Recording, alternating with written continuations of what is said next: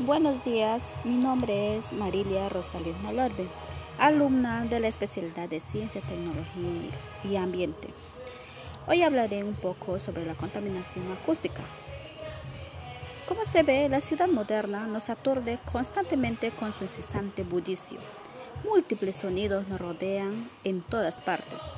Los ruidos son sonidos indeseables y desagradables que se generan en fuentes físicos móviles pudiéndose propagar en todas direcciones.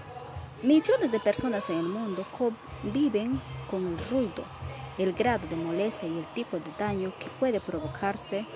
El ruido depende de su duración y de su intensidad. El nivel de intensidad del ruido se mide en decibelios, dB.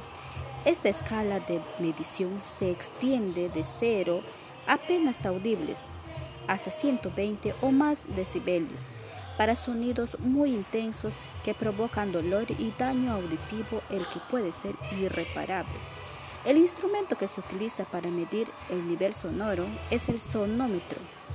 En su extremo superior un micrófono capta la señal sonora.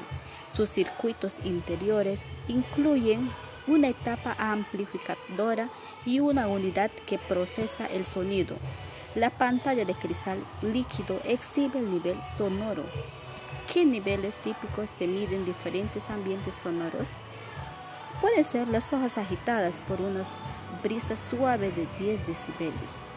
Conversación normal a un metro de distancia son 60 decibelios.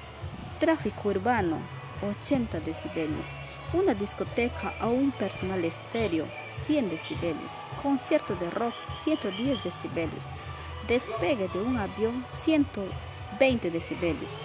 Un oído normal puede captar sonidos, frecuencias comprendidas entre 20 y 20 mil CAF frecuentes. Son menores corresponden a los sonidos graves, frecuencias mayores a los sonidos agudos pérdidas auditivas se evalúan por medio de audiometrías. Se hace oír al paciente sonidos de distintas frecuencias. Se compara el nivel de sonoro, el mínimo que puede captar la persona respecto a un oyente normal para cada frecuencia. Un audiograma registra la diferencia entre como una pérdida de audición en decibeles. La presbiacusia constituye la pérdida natural de la audición que afecta sin excepción a todas las personas. Se origina por un déficit de oxígeno en el oído interno. La pérdida es mayor para los sonidos más agudos y se acentúa con la edad. La exposición al ruido industrial afecta gravemente la audición.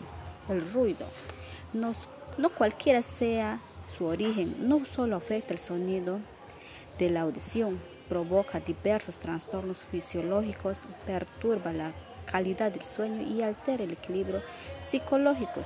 Efectos fisiológicos, sordera transitoria o permanente, destrucción irreparable de células del oído interno, rotura del tímpano, luxación de los huesecillos del oído medio, alteraciones de los ritmos cardíaco y respiratorio, aumento de la presión arterial, perturbación del equilibrio hormonal, efectos en el sueño, como se pueden ver, aumento del número y amplitud de los movimientos del cuerpo, dificultad para quedarse dormido, desvelos frecuentes, sensación de fatiga al despertar a la mañana siguiente, disminución de la duración total del sueño profundo y de los sueños, deterioro del humor, efectos psicológicos mayor agresividad o a irritación, disminución de la sensibilidad e interés por el prójimo, agrava trastornos psicológicos y concentración,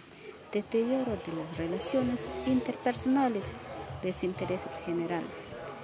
Como se ha podido oír, ver cómo se, se manifiesta la contaminación acústica, son muchas causas que nos hace mal a como ser humanos. Bueno, eso es todo por hoy. Gracias.